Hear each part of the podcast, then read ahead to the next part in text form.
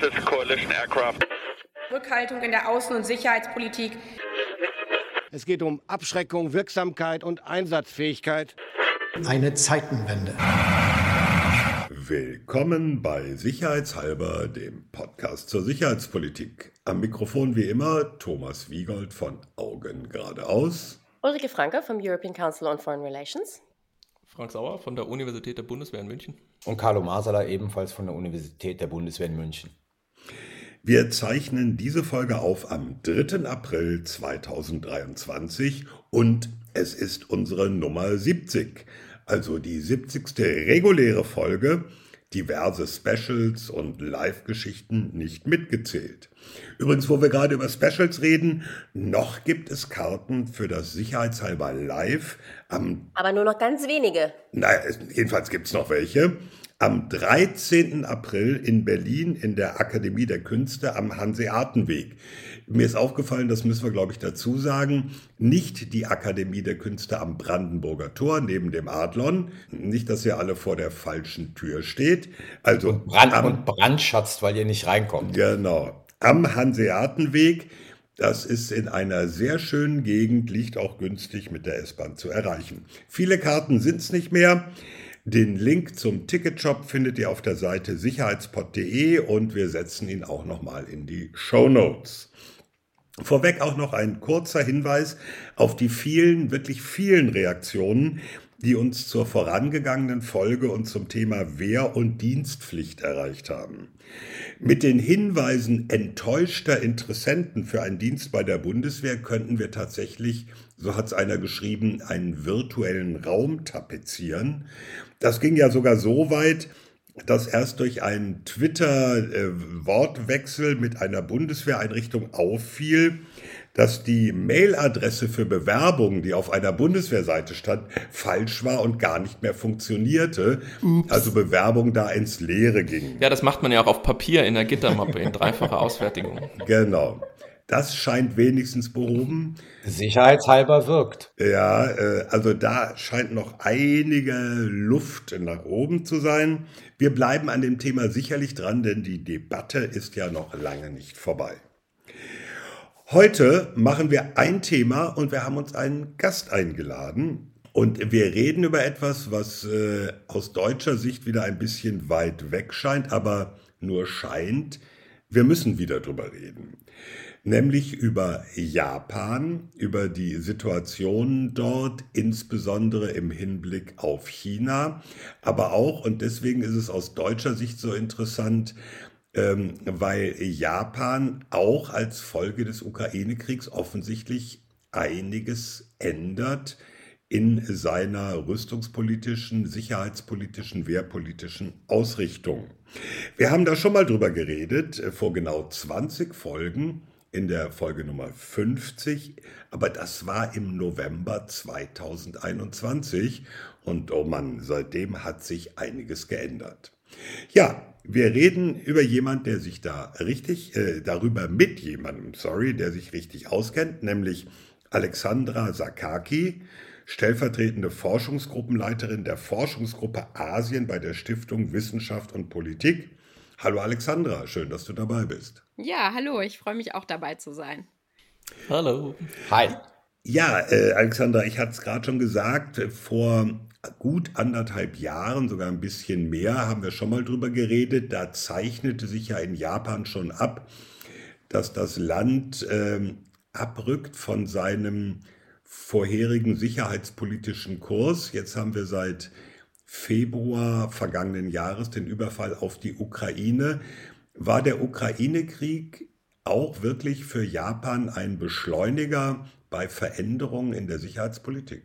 Ja, ich würde das schon so sehen. Ähm, ich glaube, dass, auch wenn der Ukraine-Krieg natürlich weit weg ist für Japan, das, was es halt zeigt, ist, dass das Risiko eines Konflikts, wie, was das dann eigentlich bedeutet in der Realität. Also es hat es quasi greifbar gemacht, was es bedeutet, äh, einem solchen Risiko ausgesetzt zu sein.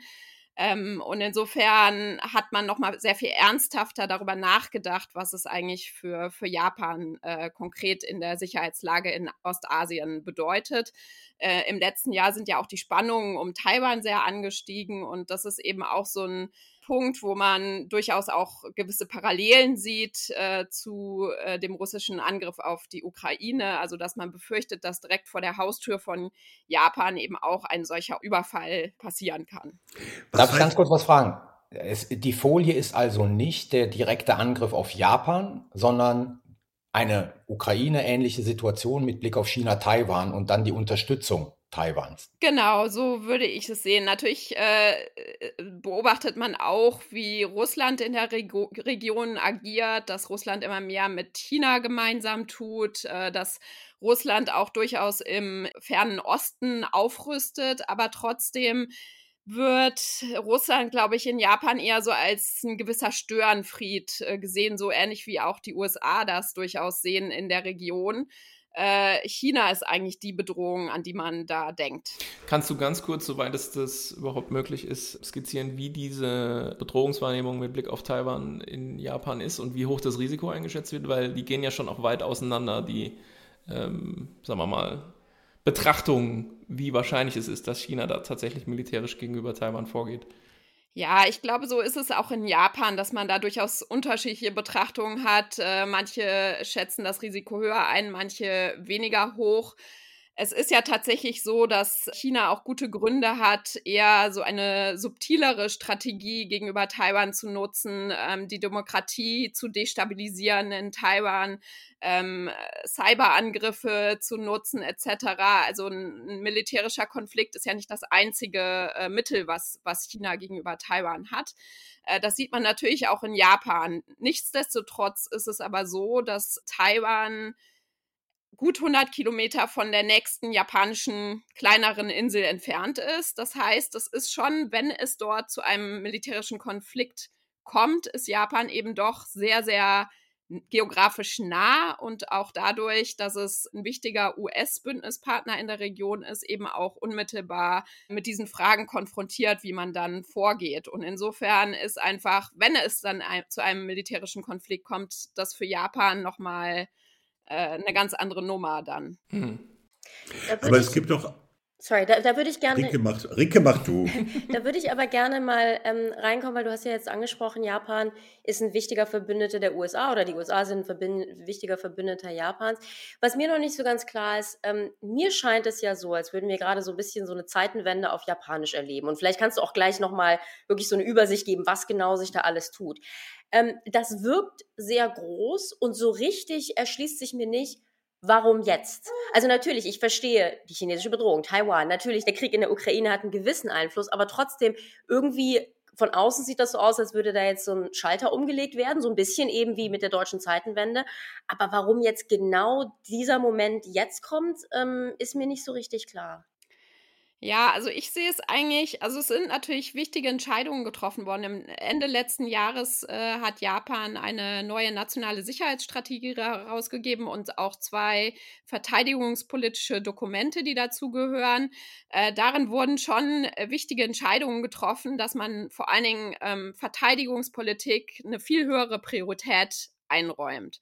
Das grundsätzlich schon, das hat sich geändert, aber man muss das Ganze im Kontext sehen eines viel länger währenden Prozesses. Also ich finde, es ist sozusagen vom Umdenken nicht so, so ein scharfes Umdenken wie in Deutschland, sondern eigentlich etwas, was evolutionär sich in den letzten Jahren schon angekündigt hat und aufgebaut hat. Also das Ganze hat sich vor allen Dingen ähm, rauskristallisiert, äh, seit äh, der ehemalige Premierminister und äh, jetzt verstorbene Premierminister, äh, ehemalige Premierminister Abe Shinzo im Amt war, ab 2012 das zweite Mal er hat viele Prozesse im, in der Sicherheitspolitik beschleunigt, insofern, dass er das ein gewisses, für ein gewisses Umdenken gesorgt hat. Ähm, da wurden zum Beispiel Sicherheitsgesetze 2015 erlassen, die zumindest unter bestimmten Umständen es Japan zugestehen, auch kollektive Selbstverteidigung auszuüben.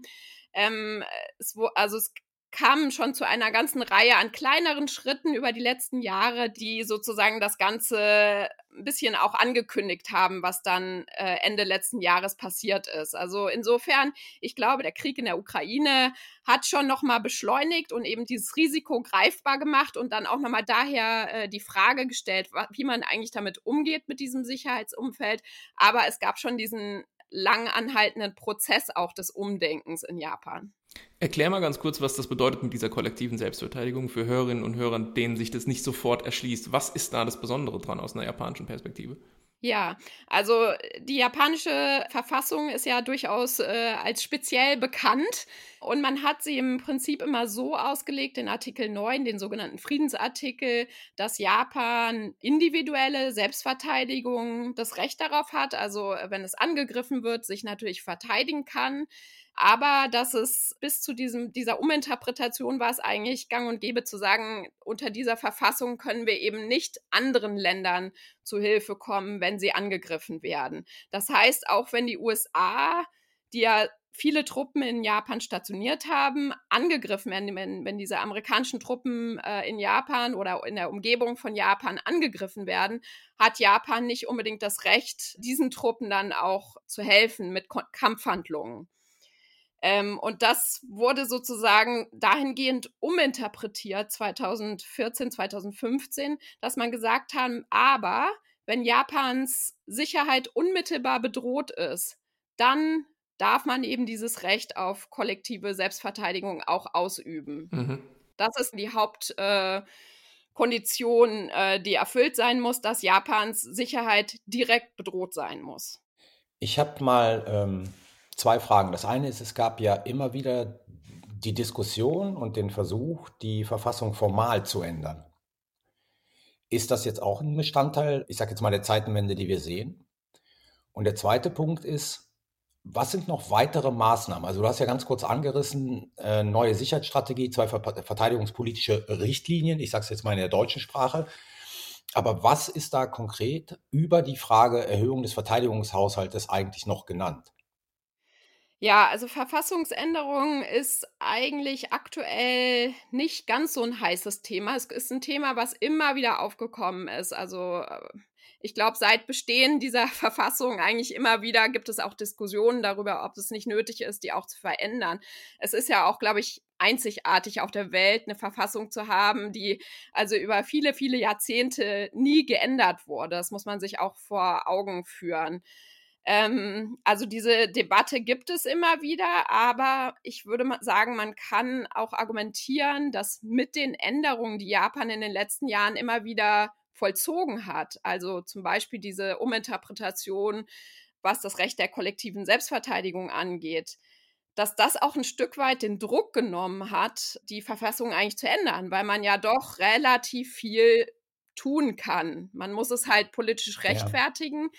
Aber sozusagen dieser ganz konkrete Druck, äh, die Verfassung zu ändern, um bestimmte Dinge tun zu können, ist ein Stück weit genommen worden. Und insofern, ich glaube, dass der aktuelle Premierminister Kishida jetzt nicht unbedingt ein Befürworter der Verfassungsänderung ist. Und insofern ähm, sehe ich das im Moment jetzt nicht. Und man muss auch sagen, dass die Hürden für eine Verfassungsänderung relativ hoch sind. Ähm, also es muss eine äh, Zweidrittelmehrheit in den beiden äh, Parlamentskammern sein und es muss auch eine äh, absolute Mehrheit in einem Referendum in der Bevölkerung dafür sein. Oft findet man äh, solche Mehrheiten, wenn generell danach gefragt wird, ob die Verfassung geändert werden sollte. Wenn man aber dann danach fragt, ist diese oder jene Formulierung die richtige, dann sieht das Ganze nochmal ganz anders aus. Also mhm. sich da auf eine Formulierung für bestimmte Paragraphen dann zu äh, einigen, ist eine recht schwierige Sache.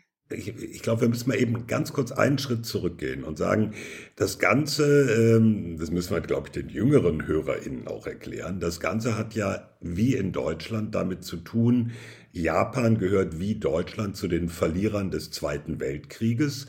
Und die japanische Verfassung wie auch das deutsche Grundgesetz sind ja unter diesem Eindruck entstanden. Und deswegen sind ja auch diese Safeguards oder diese, diese Regeln da eingebaut worden.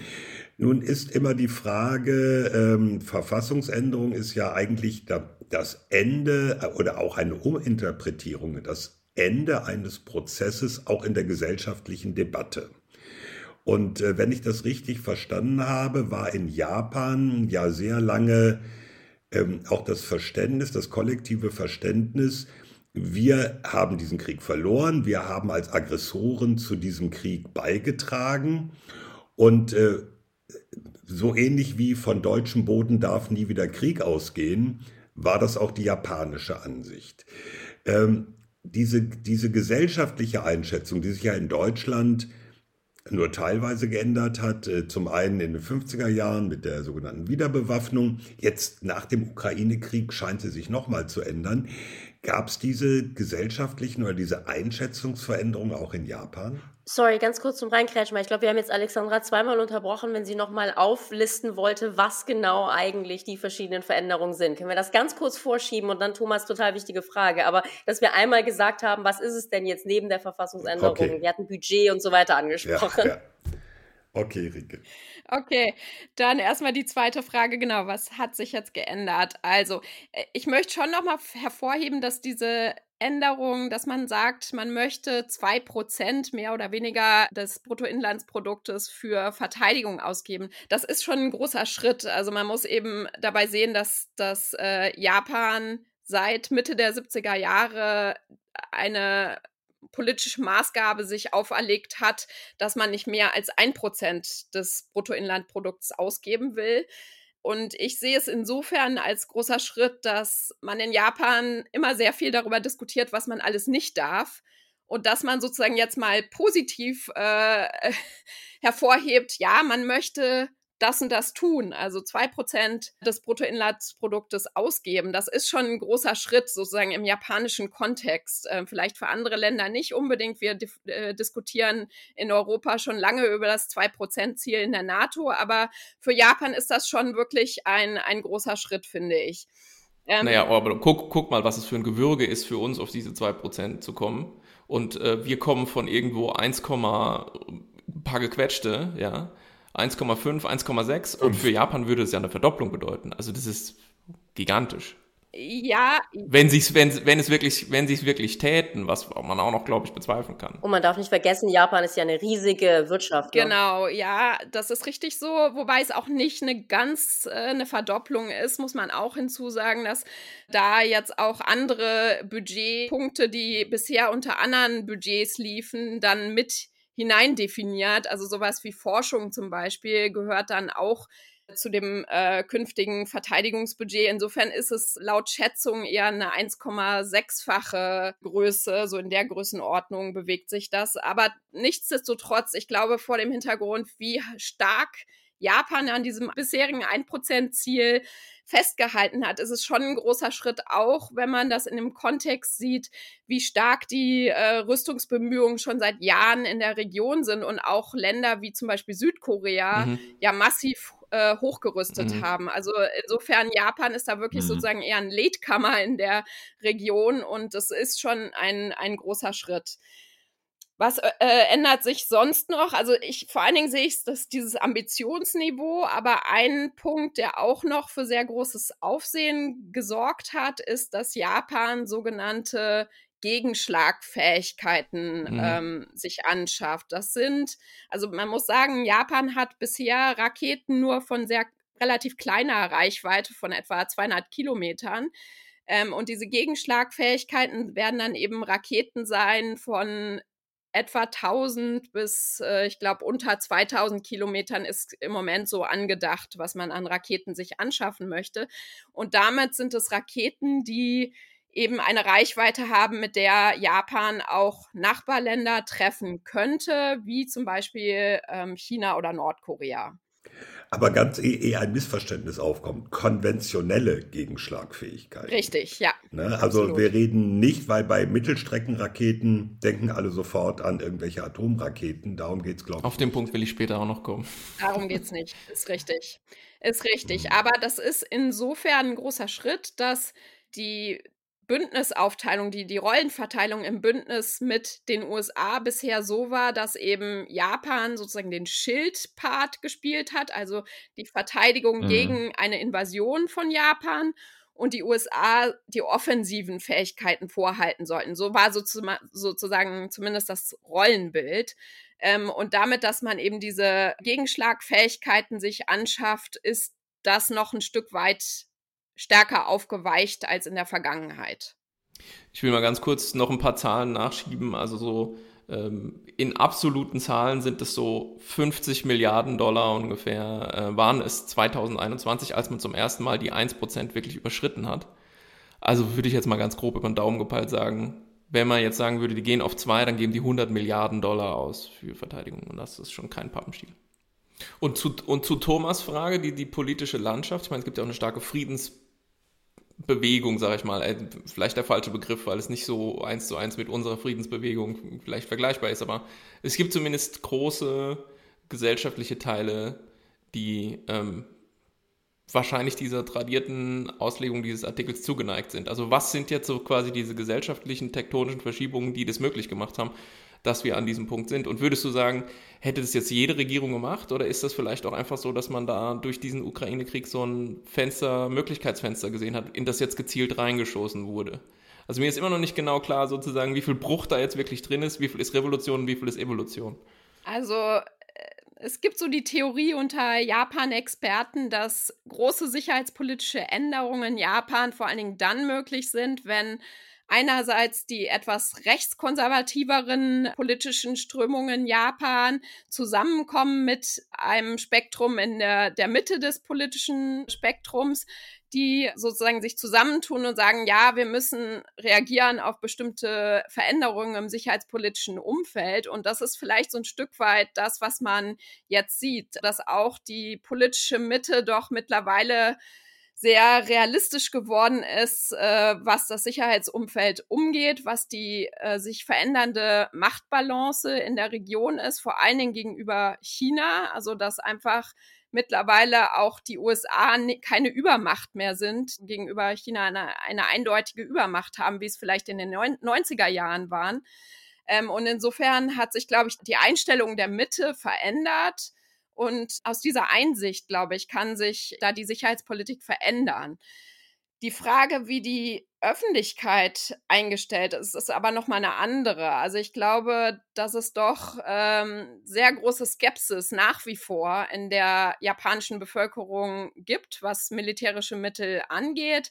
Also wenn man so aktuelle Meinungsumfragen anschaut, was die Bevölkerung zu dieser Aufstockung des Verteidigungsbudgets sagt, dann sieht man, dass es so ungefähr die Hälfte oder gut die Hälfte sind für die Aufstockung. Das ist okay. im Vergleich, wenn man, soweit ich das äh, gesehen habe, äh, so zu, zu, deutschen Umfragen noch weniger. Hm. Also das heißt eigentlich, dass die Zweifel in Japan, in der Bevölkerung zumindest, noch größer sind. Ja, gut, aber auf der anderen Seite natürlich, die haben ähm, keinen Krieg vor ihrer Haustür. Die haben nur das, die potenzielle Gefahr vor ihrer Haustür. Ich glaube, in Deutschland ist es halt bedingt natürlich durch den Krieg. Ja, ja. Ja. Und die haben vielleicht auch nicht ganz so viele Verbündete wie Deutschland, die ihnen seit Jahr und Tag immer wieder sagen, ihr müsst mehr machen und das äh, geht nicht. Wobei das vielleicht, vielleicht auch genau ein Stichwort wäre, Verbündete. Ähm, Alexandra, du meintest, den Japanern ist auch klar, dass die USA einfach nicht mehr so die Vormachtstellung haben. Ist das nur eine Frage der relativen Fähigkeiten der USA, jetzt gerade im Hinblick auf China? Oder hat man in Japan auch Sorge, was den potenziellen Beistand der USA in einem Konflikt angeht. Weil ich war vor jetzt wirklich schon einigen Jahren, mindestens fünf, in, in Japan. Ach, das war auf jeden Fall unter Trump. Und da war ich eigentlich erstaunt, dass die Japaner so ganz entspannt waren, nach dem Motto, nö, nö, die USA stehen irgendwie mehr hinter uns. Hat sich das geändert? Hat das, ja, also wie, wie steht man denn da den USA gegenüber? Oder geht es nur darum, die USA werden halt einfach relativ schwächer und deswegen müssen wir mehr tun? Also ich glaube, die Hauptsorge ist tatsächlich die Machtbalance zwischen äh, China und den USA, beziehungsweise USA und Japan. Man hat natürlich auch gerade aus der Erfahrung mit der Trump-Regierung gewisse Sorgen über die Ausrichtung der amerikanischen Politik. Nichtsdestotrotz glaube ich, was man sieht in der amerikanischen Politik ist ja, dass die USA sich eigentlich sehr stark auf China als den Hauptgegner eben fokussiert haben. Hm. Und das bedeutet hm. wiederum, dass Japan der essentiellste, wichtigste Bündnispartner auf der Welt ist. Und das ist tatsächlich auch in den amerikanischen Strategiedebatten der letzten Jahre zu sehen, dass wirklich der Stellenwert von Japan als Bündnispartner ist mittlerweile enorm hoch. Also wahrscheinlich gibt es keinen Land, was so viel Einfluss auch auf die amerikanischen Debatten zu China hat wie Japan. Also es ist einfach ein ganz wichtiger Bündnispartner. Die USA sind, falls es zu einem Konflikt mit China kommt, ganz essentiell auf ihre etwa 50.000 US-Truppen in Japan angewiesen und damit auch auf die Kooperation mit Japan. Und das sieht man natürlich die USA sehen auch, dass die strategische Analyse sozusagen äh, gegenüber China sehr ähnlich ist mit der von Japan. Insofern hat man sehr ähnliche Ansichten über das regionale Umfeld.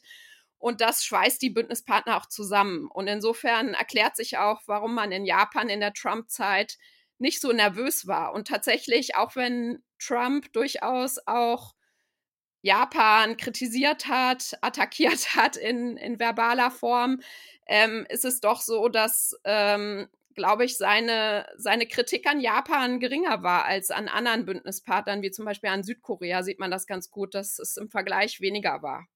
Und dem ist man sich bewusst in Japan. Kannst du ein bisschen Auskunft geben?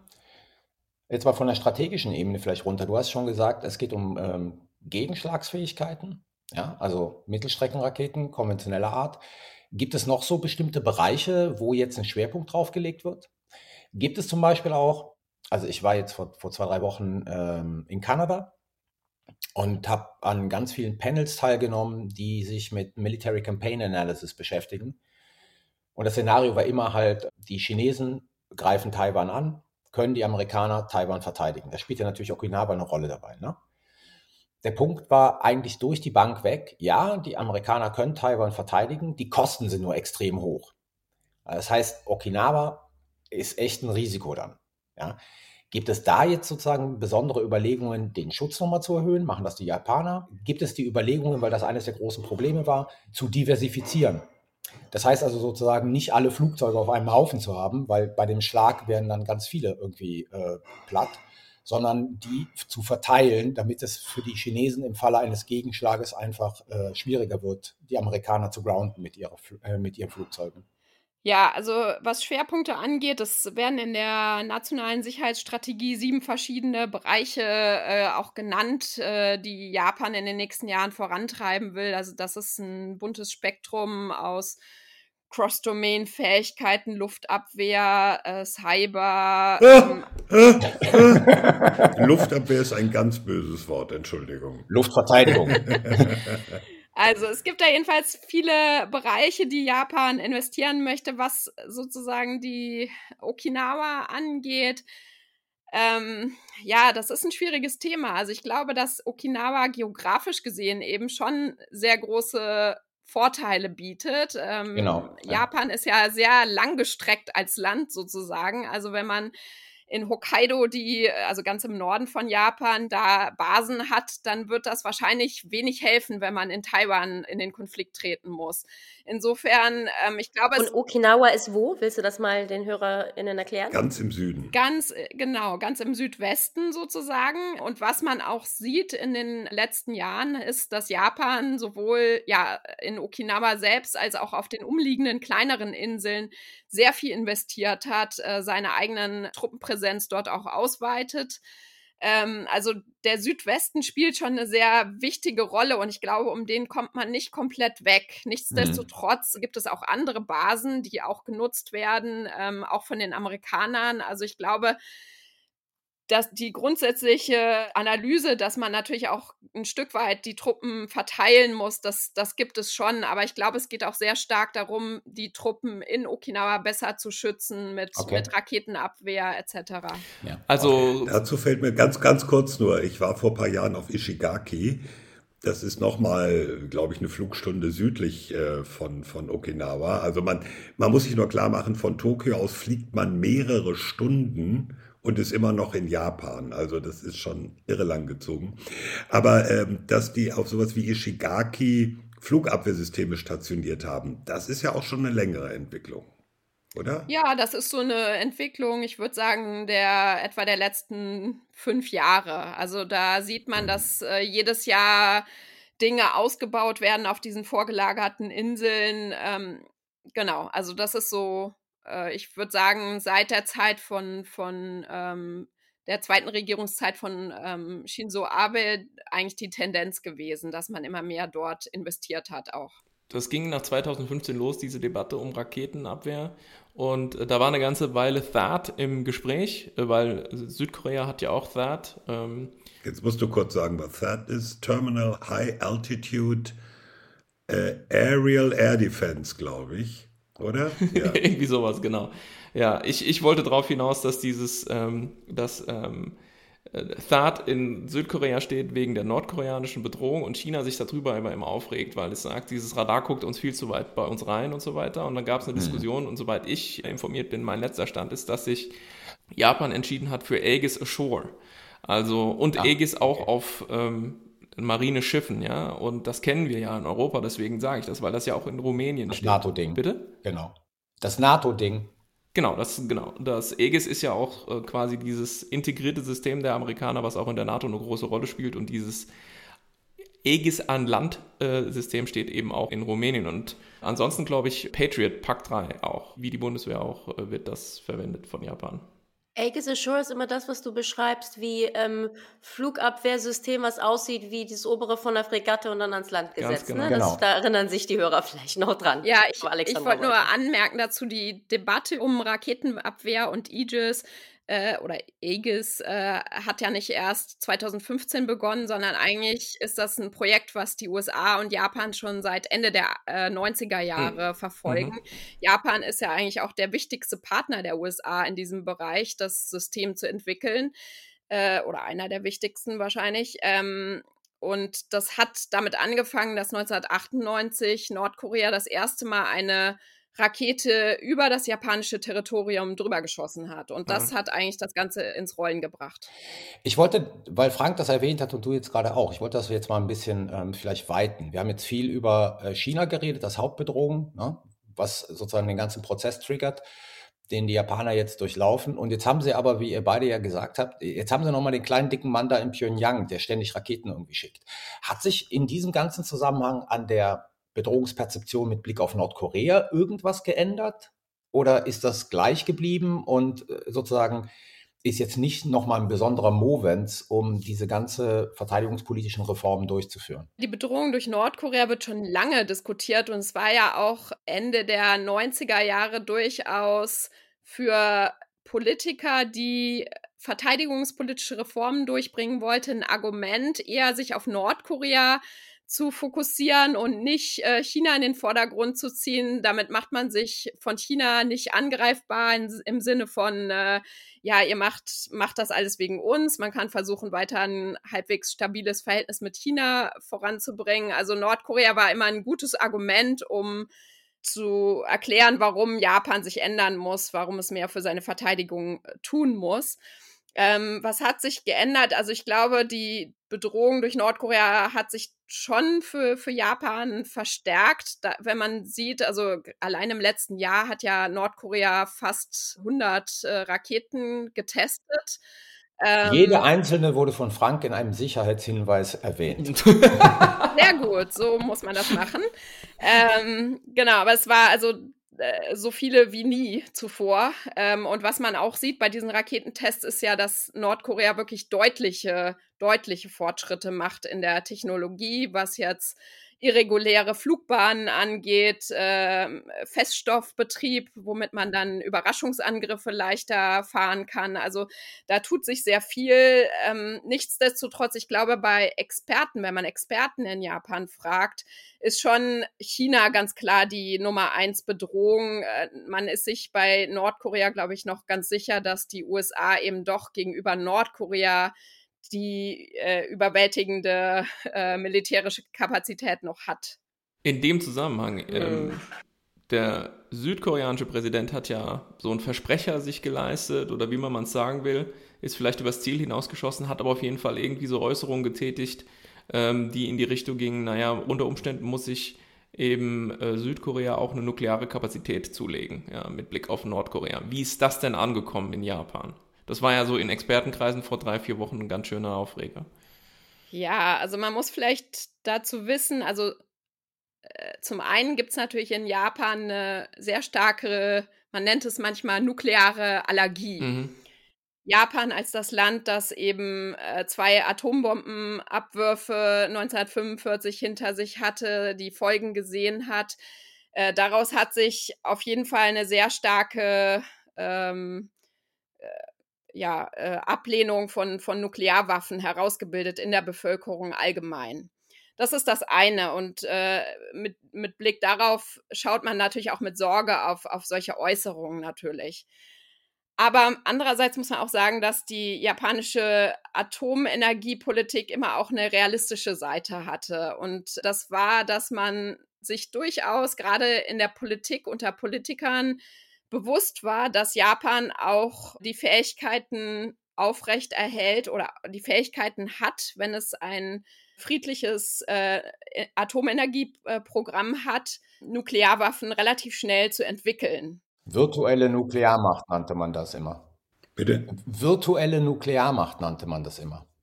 Ja, entweder so oder auch die Strategie der Atombombe im Keller. So mhm. kenne ich das auch. Ja. Ähm, also sozusagen, Japan hat, glaube ich, ich, ich glaube, Japan hat, ist das Land, was äh, unter den nicht-nuklearen Staaten das meiste Plutonium hat auf der Welt. Also Japan könnte, wenn es wollte, relativ schnell Atombomben bauen. Und diese realistische Seite gibt es eben auch. Was ist denn relativ schnell? Nur ungefähr ist das, reden wir von Zwei Wochen, zwei Monaten oder zwei Jahren? Ich weiß in diesem Bereich nicht, was schnell ist. Ja, also ich habe in der Literatur oft gesehen, dass man so sagt, innerhalb von sechs Monaten könnte man das äh, genau. äh, umsetzen. Aber, genau. Ja. Okay. Das ist ja jetzt nicht nichts. Ja.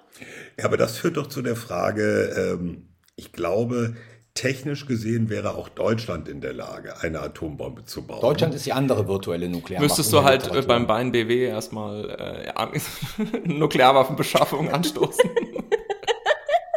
Und dann muss das durchs Finanzministerium. Ja. Gibt es im SAP auch gar kein Pull-Down-Menü für, richtig? Irgendwie. Genau. Aber meine, meine konkrete, jetzt ernst gemeinte Frage. Deutschland hat sich ja in mehreren internationalen Verträgen zum Verzicht auf Atombewaffnung verpflichtet. Stichwort äh, Atomsperrvertrag, Stichwort 2 plus 4 Vertrag. Wie sieht das bei Japan aus? Ja, äh, Japan ist natürlich genauso im Übrigen auch wie Südkorea Teil des Nicht-Proliferationsregimes. Insofern grundsätzlich hat man sich dem auch verpflichtet. Aber interessanterweise, japanische Politiker haben also schon seit den, ich glaube, 60er Jahren immer mal wieder auch verlauten lassen, dass Atomwaffen zum Zweck der Selbstverteidigung durchaus ein Mittel ist, was politisch möglich wäre, auch unter der Verfassung. Also man hat es natürlich nie getan, aber man hat die Möglichkeit. Hat das dann so einen Aufschrei gegeben, wie man erwarten würde? Ja, also, also äh, es gibt, es, es gab immer wieder starke Bewegungen auch äh, gegen At Atomwaffenbewaffnung. Äh, also es gibt auf jeden Fall eine starke Strömung in der Öffentlichkeit, die sich dagegen ausspricht und auch immer wieder kontroverse Debatten äh, wenn solche Äußerungen mhm. kommen. Aber sie kommen. Aber jetzt das mal äh, anknüpfend daran, ähm, also wenn ich das richtig in Erinnerung habe, hatte, Frank hat die Frage schon mal gestellt, ich würde das nochmal gerne präzisieren. Hat Japan immer eine sehr starke, Anführungszeichen, Friedensbewegung gehabt? Äh, eine sehr starke Anti-Atom-Bewegung. Ist die geschwächt jetzt? Oder ist sie noch immer existent, aber sozusagen die Mehrheit ähm, setzt ihre Sachen durch? Oder spielt die keine Rolle mehr. Und ist es auch so eine Generationenfrage vielleicht? Ja. Vielleicht sind die jungen Leute anders und sind. Also jetzt im, im Hinblick auf nukleare mhm, Bewaffnung, mhm, oder?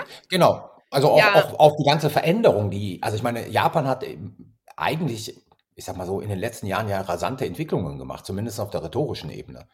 Und ich kenne halt das noch aus den 80er und 90er Jahren, wo, wenn man nach Japan geguckt hat und sich dann nur minimal was bewegte, der gesellschaftliche Protest relativ groß war bekomme ich jetzt wenig mit davon. Ja, also ich würde sagen, dass ähm, die Zustimmung eben im konventionellen Bereich sich äh, besser zu bewaffnen, dass da schon deutlich sich was verändert hat. Ähm, mhm. Aber ich glaube, das gilt nicht so weit für den nuklearen Bereich. Also das ist auch immer das wieder das, was ich in Gesprächen höre, ist, dass wenn man daran denken würde, Nuklearwaffen anzuschaffen, dass dann doch der Aufschrei so groß wäre, dass man gar nicht erst politisch sozusagen davon anfängt. Also so stark wird das schon eingeschätzt. Ähm, und auch im Hinblick auf nukleare Teilhabe, also die mögliche Stationierung von US-Nuklearwaffen in Japan, da sieht es so ähnlich aus. Also dass man doch mit sehr, sehr großen Widerständen rechnet in so einer äh, möglichen Frage. Hm. Man muss ja sagen, zum Glück, also ich meine, da bliebe vom Nichtverbreitungsregime nicht mehr viel übrig. Also schon solche Äußerungen äh, wie aus Südkorea sind natürlich welche, die immer so ein bisschen Schockwellen durch dieses ohnehin jetzt angeschlagene System schicken. Ne? Dadurch, dass ja auch die amerikanische und die russische bilaterale Rüstungskontrolle gerade dabei sind, sich ähm, endgültig aufzulösen, hat man natürlich auch diese ganzen negativen Effekte aufs Nichtverbreitungsregime im Ganzen. Wenn jetzt plötzlich Staaten wie Südkorea oder Japan da anfangen würden zu wackeln, ja, die müssten ja diesen Vertrag erstmal quittieren, bevor sie da äh, ja, also dann können wir wirklich NPT-Regime können wir dicht machen danach. Deswegen ist es natürlich gut, dass es da Gegenbewegungen gibt. Ist eh eine Frage, der wir uns mal zuwenden sollten was das NPT-Regime eigentlich jetzt noch wert ist. Ich fürchte, das ist eine Diskussion, die auf uns zukommt. Absolut, ja. Ja. Ich würde aber gern mal anknüpfen, aber nicht atomar, sondern konventionell. Japan ist ja ein Land, was auch ähm, sehr stark Waffen in den USA eingekauft hat und einkauft. F-35. Auf der anderen Seite. Ja, auf der anderen Seite aber auch eine eigene, recht hochentwickelte Rüstungstechnologie und äh, technische Voraussetzungen hat auch die Unternehmen dafür. Ähm, mein Eindruck war in den vergangenen Monaten, dass äh, jetzt auch stärker eigene Waffensysteme entwickelt und dann auch äh, in die Nutzung gebracht werden. Also dass, dass Japan auch da eine gewisse Zurückhaltung aufgegeben hat. Ist der Eindruck richtig? Also man muss über die japanische Rüstungsindustrie äh, wissen, dass sie relativ speziell ist. Natürlich hat Japan als Hochtechnologieland äh, Technologie sozusagen im Land, die man nutzen kann. Nichtsdestotrotz ist es so, dass die japanische Rüstungsindustrie nicht als kompetitiv äh, angesehen wird weltweit. Ähm, und das liegt daran, dass Japan äh, bis heute relativ strenge Rüstungsexportrichtlinien hat. Eigentlich hat man lange Zeit praktisch gar nicht exportiert. Seit den 90er Jahren hat man dann angefangen, Ausnahmen oder na, seit, den, seit den 80er Jahren im Prinzip hat man Ausnahmen immer wieder mal für die USA gemacht. Aber eigentlich waren die USA fast das einzige Land, für die man wirklich Ausnahmen definiert hat. Ähm, das heißt aber auch, dass die japanische Rüstungsindustrie im Wesentlichen nur für den eigenen Markt produziert hat. Und der, der war klein. Ja, man nennt das in Japan auch Galapagos-Effekt in der Verteidigungsindustrie. Also ähm, sehr speziell dann eben auf die Selbstverteidigungsstreitkräfte ausgerichtet und auch mit extrem hohen Stückpreisen. Das heißt, insofern ist die japanische Verteidigungsindustrie äh, hat viel Nachholbedarf. Gerade bei komplexen Rüstungsprojekten ist es ja eigentlich heutzutage gang und gäbe, mit anderen Ländern zu kooperieren, weil sonst die Kosten und Risiken viel zu groß sind. Ähm, und da muss Japan, da, darf sozusagen eigentlich den Anschluss nicht äh, verpassen und muss da dringend handeln. Und insofern erklärt sich auch, ich meine, wenn man darüber redet, dass Japan zwei Prozent für die Verteidigung ausgeben möchte, ist ja noch eine Frage, wofür gibt man das eigentlich aus? Es ist ja in Deutschland genauso eine Frage. Und da ist aus meiner Sicht ein wichtiger Faktor, der sozusagen Auskunft darüber geben wird, wie erfolgreich das ganze Projekt sein wird, eben auch, ob Japan es schafft, diese äh, Verteidigungsindustrie neu aufzustellen und dafür zu sorgen, dass man nicht unglaublich viel Geld für, für einzelne Systeme ausgibt, die eben in kleiner Stückzahl nur produziert werden. Das ist ein ganz wichtiger Faktor.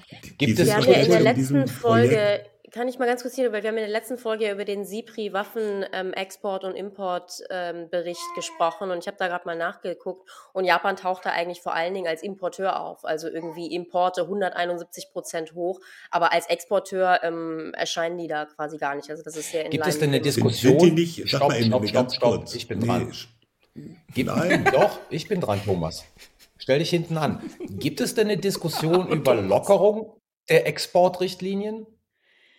Ja, das gibt es in der Tat. Es wurde auch schon in den letzten Jahren äh, in, in kleineren Bereichen sozusagen Lockerungen eingeführt. Die haben nur nicht dazu äh, geführt, dass Japan wirklich zum großen Exporteur geworden ist. Es ist nach wie vor so, dass japanische Systeme eben extrem teuer sind. Das heißt, auch wenn man zum Beispiel Indien oder Deutschland äh, japanische äh, Waffensysteme anbietet, ähm, ist dann nicht die Begeisterung so groß, dass sofort der, der Markt leer gekauft wird. Das heißt, das ist schon noch ein Thema, über das man auch weiterhin nachdenkt. Also gerade jetzt im Zuge des Kriegs auf die Ukraine hat, haben, gibt es auch Politiker, die nochmal gesagt haben, wir müssen zum Beispiel, genauso wie Deutschland das ja dann auch entschieden hat, in äh, Konfliktgebiete äh, auch liefern können, wenn also ein Land angegriffen wird, dann äh, muss das ein Grund sein, warum wir auch Waffen liefern können. Aber ich würde sagen, da steht man in Japan noch am Anfang der Debatte und das wird sich sicherlich auch noch hinziehen. Aber ich würde schon damit rechnen, dass es auch in den nächsten Jahren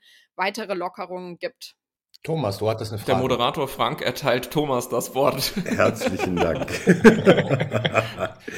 ähm, Habe ich richtig im Hinterkopf, dass Japan jetzt beteiligt ist an einem dieser europäischen FCAS-Projekte? Also diesen Future Combat Air System, nämlich. Aber nicht dem einen, sondern dem anderen. Mit, mit den Briten. Mit dem anderen. Also nicht dem deutsch-französischen oder französisch-deutschen, sondern. Tempest heißt das. Tempest. Nein, Tempest heißt es nicht das mehr. Heißt es heißt mehr. jetzt GPAP.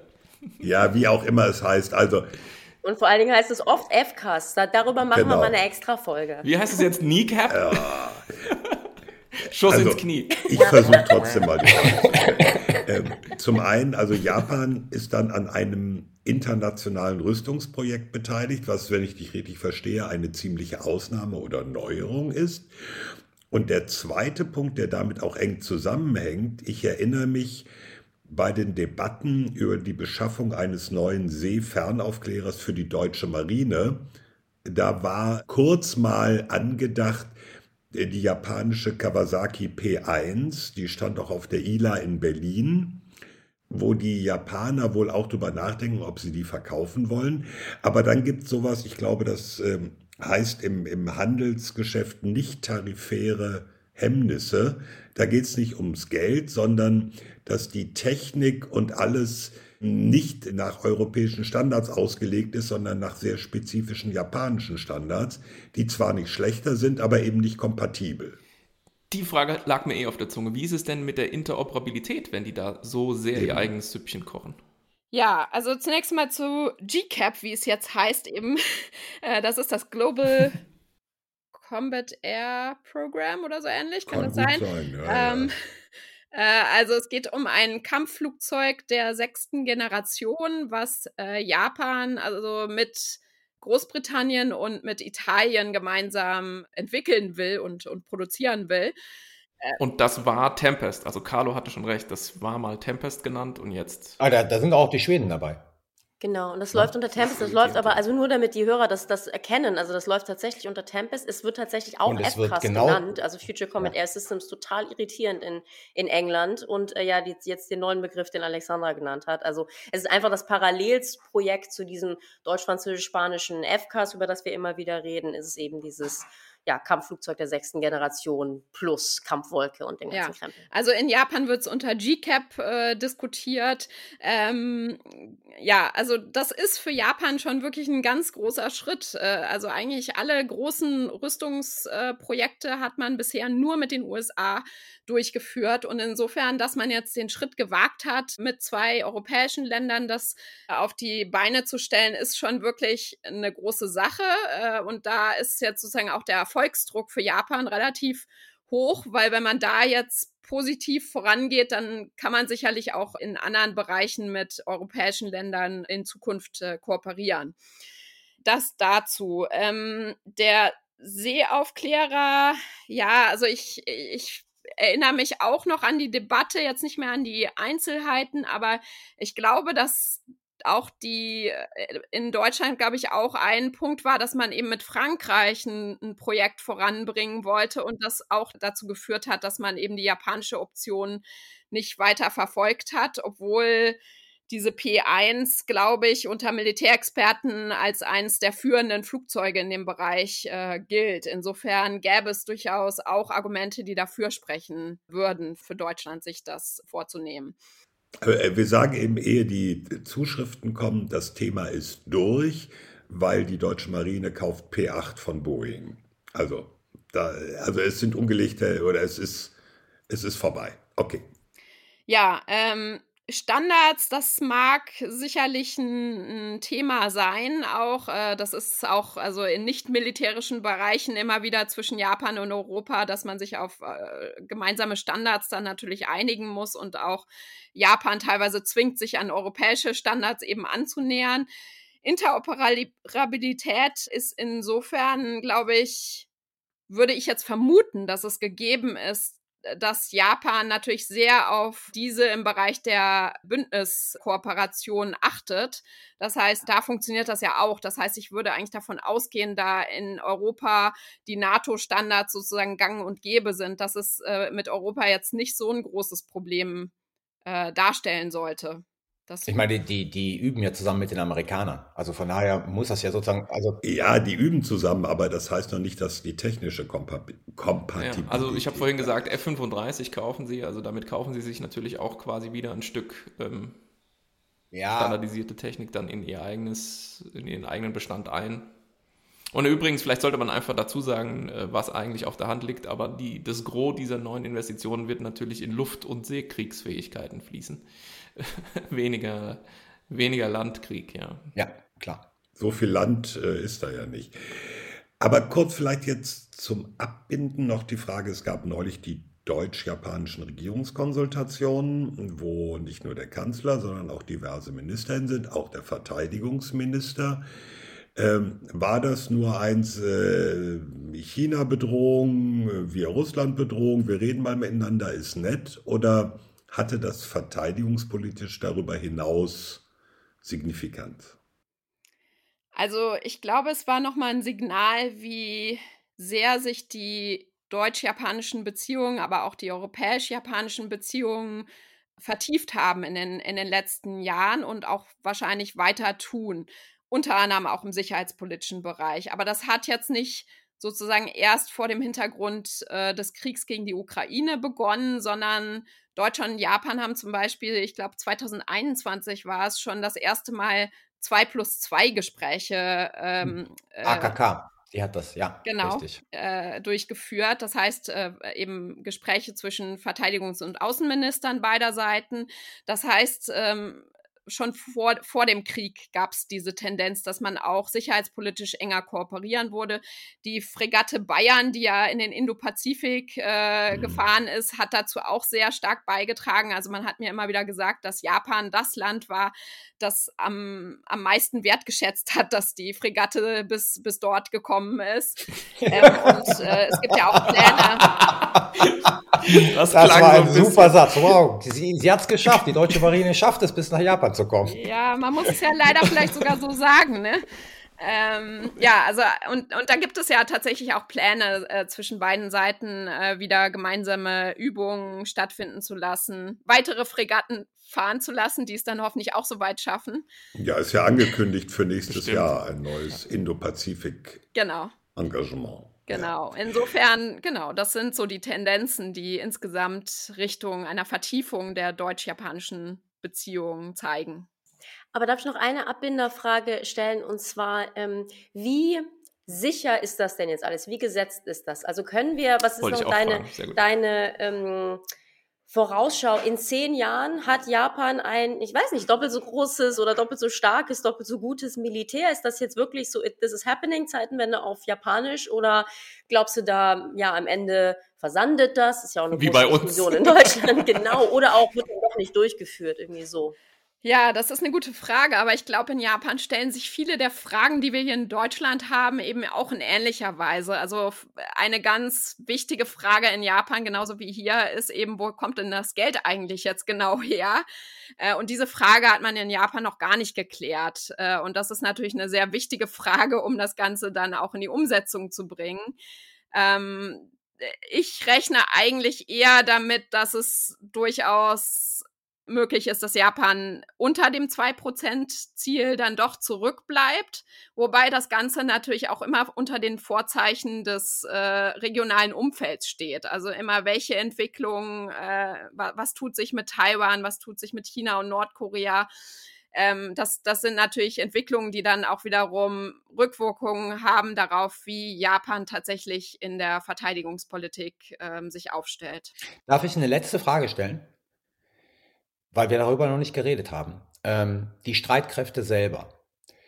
Gibt es Diskussionen, die aufwachsen zu lassen? Ich meine, Japan ist ja auch demografisch eine wirklich, wirklich alte Gesellschaft. Haben die bei den existierenden Streitkräften Rekrutierungsprobleme? Also wie sieht es sozusagen um, um diesen Faktor ähm, aus?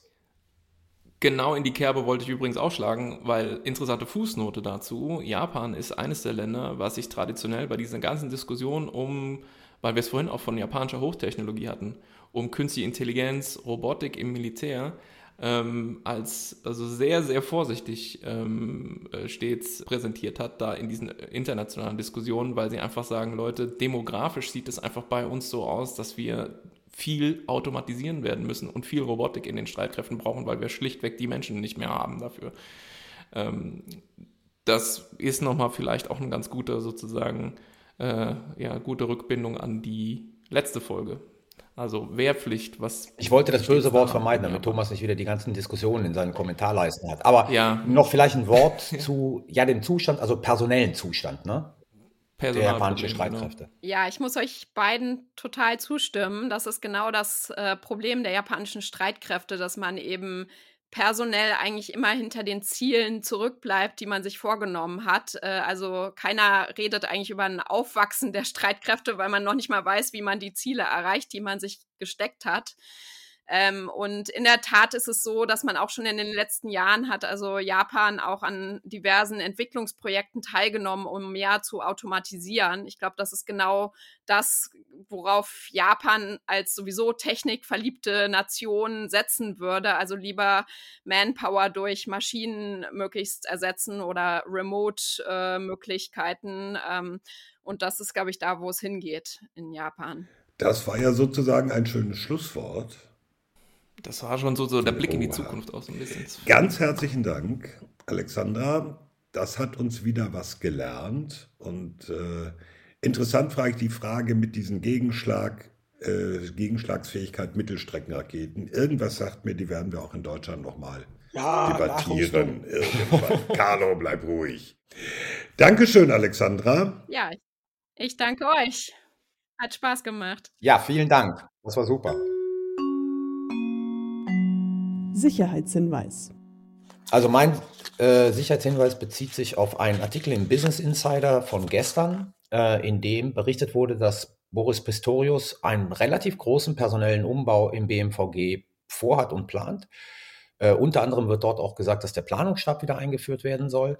Mir geht es gar nicht darum, um die Frage, ob das, was da drin steht, alles richtig ist. Aber wenn nur die Hälfte davon stimmt, dann werden wir es doch mit einer relativ großen Reform personeller Art im BMVG zu tun haben, was wiederum ein Zeichen dafür ist, dass der Mann es ernst meint, zumindest den militärischen Teil der Zeitenwende richtig voranzubringen. Okay. Ich schließe mal direkt an mit etwas, was nicht Spekulation ist. Es wird ein neues Bundestagsmandat geben für einen neuen Auslandseinsatz der Bundeswehr. Dann sind wir wieder beim Stichwort Sahel. Das Kabinett hat in der vergangenen Woche, das ist so ein bisschen untergegangen, beschlossen, dass sich die Bundeswehr an einer EU-Mission im Niger beteiligt. Das ist bei Mali nebenan. Das wird eine relativ kleine, auf Ausbildung fokussierte Mission mit maximal 60 deutschen Soldatinnen und Soldaten. Drei sind schon da für diesen Aufstellungsstab. Und das Ganze, so ist zumindest die politische Absicht, soll ein bisschen verzahnt werden mit dem Abzugsmandat für Mali das werden wir im Mai sehen, dass also bis Mai kommenden Jahres die Bundeswehr komplett rausgehen soll aus Mali. Die spannende Frage wird sein, und äh, da bleiben wir auch dran, ob es wirklich bei diesem strukturierten Plan, wie es heißt, für einen ein Jahr dauernden Abzug aus Mali bleibt. Ich höre so ein bisschen aus der politischen Szene in Berlin, dass sich manche durchaus eine Beschleunigung vorstellen können. Also, Bundeswehr bleibt im Sahel, und Mali gucken wir mal, ob es bei diesem wirklich geordneten, ein Jahr dauernden Abzug Bundeswehr bleibt. war aber vorher auch schon im Niger. War auch schon im Niger mit einer Ausbildungsmission der Spezialkräfte. Die ist Ende ja das waren die Kampfschwimmer. Die Mission Gazelle ist Ende vergangenen Jahres offiziell beendet worden. Und die war sogar größer. Und die war vor allen Dingen erfolgreich. Das war meine Ausbildungsmission, die gemessen an den Standards erfolgreich war, weil sie Partnering Hat bloß hat. niemanden so richtig groß gekratzt. So ist das. Gut, äh, Belarus. Rike, mach. Äh, in meinem Sicherheitshinweis wollte ich darauf hinweisen, dass ähm, es Neuigkeiten von dem AUKUS-Deal gibt. Da haben wir ja mehrfach drüber gesprochen. Das ist dieser, diese Vereinbarung zwischen Australien, den USA und Großbritannien zu äh, nuklear betriebenen ähm, U-Booten. Und äh, das hat sich jetzt ein bisschen konkretisiert. Und zwar wissen wir jetzt, dass die Australier bis ja so die 20, in die 2050er 368 Milliarden US-Dollar ausgeben werden für die ganze Geschichte. Also ist jetzt auch nicht gerade so ganz ganz preiswert die Geschichte.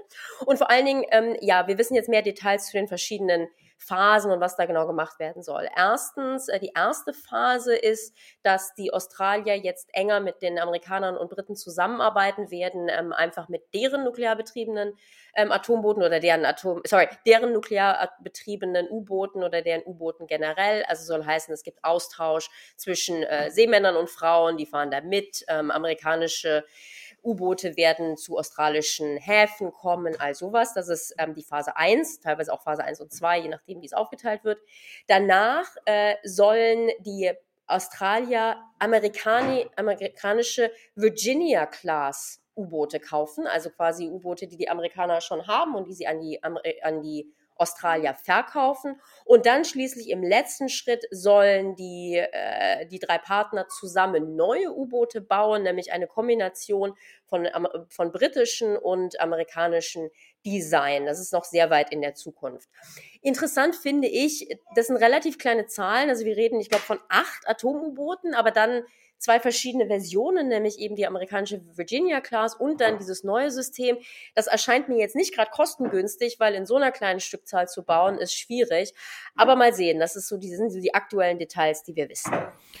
Und ich sage zum Schluss noch mehr oder weniger nur der guten Ordnung halber, was noch zu Belarus und Putins Ankündigung, da in irgendeiner nicht näher spezifizierten Form äh, russische Nuklearwaffen zu stationieren. Man kann im Grunde drei Ebenen unterscheiden. Erste Ebene militärisch, da würde ich sagen, es macht absolut keinen Unterschied. Also für das konkrete Gefecht in der Ukraine schon gar nicht. Aber auch äh, mit Blick auf das restliche Europa nicht. Man darf ja nicht vergessen, dass ohnehin in Kaliningrad äh, russische Systeme stehen. Politisch würde ich es eher so deuten, dass es ähm, ja noch weiterer Eingriff in die Souveränität von Belarus ist. Also so, so Teil dieser ganzen Muster, die wir beobachten mit Blick auf die Übergriffe Russlands nach Belarus hinein. Und rechtlich, dritte Ebene, müsste halt man mal gucken, wenn man mehr darüber weiß, ob das möglicherweise mit Blick auf den, Carlo hat es ja schon gesagt, das Nichtverbreitungsregime, den Nichtverbreitungsvertrag unter Umständen auch ein bisschen so eine haarige Angelegenheit ist. Im Rahmen der NATO-Nuklearanteilhabe haben wir das ja hier auch schon im Podcast alles ausführlich mal diskutiert. Ich denke, die wichtigste Ebene ist die vierte, die habe ich gar nicht genannt, das ist die psychologische. Ja? Ich glaube, das war wieder einfach nur eine Möglichkeit, mit dem nuklearen Säbel zu rasseln sodass wir uns eben darüber unterhalten müssen. Ob die Dinger wirklich und in welcher Form kommen, gilt es deswegen im Übrigen auch nochmal abzuwarten. Sicherheitshinweis. Und damit sind wir schon am Ende von Folge Nummer 70. Die nächste Folge, das wird dann schon unser Live in Berlin am 13. April. Wer Ach, es, sind nur noch zehn Tage. Nur noch na, zehn Tage, genau. Wer es nicht nach Berlin schafft oder keine Karte mehr bekommt, das kann ja auch passieren, die Folge gibt es dann natürlich auch als Podcast und zusätzlich bei Phoenix später zum Nachschauen. Im Phoenix- Fernsehen. Im Fernsehen und in Farbe. Phoenix zeichnet das nämlich auf. Am 16. läuft es, glaube ich, im Fernsehen nach aktueller Phoenix-Plan. Ja. Besonderer Dank natürlich an unsere Patrons für die Unterstützung. Klammer auf, der kleine Hinweis. Inzwischen gibt es bei Patrons auch Jahresmitgliedschaften. Klammer zu, schaut euch das einfach an. Natürlich danke an Fanny für die Produktion. Danke an alle, die uns unterstützen, die uns tolle Bewertungen, die uns wunderbare Mails schicken. Äh, Frank, unser Chefbeantworter, beantwortet auch fast alle Mails. Super, Dankeschön an Schreibt mal bitte weniger. ich, mit dem Umzug jetzt ist vieles auch liegen geblieben. Sorry, falls irgendjemand noch keine Antwort hat. Ja, alle Informationen zum Podcast findet ihr auf sicherheitspod.de. Die guten Bewertungen haben wir gerade schon drüber gesprochen. Dann sagen wir mal bis in zehn Tagen. Danke und tschüss. Es verabschieden sich Thomas Wiegold auf Twitter at thomas-wiegold. Ulrike Franke auf Twitter, Rike Franke.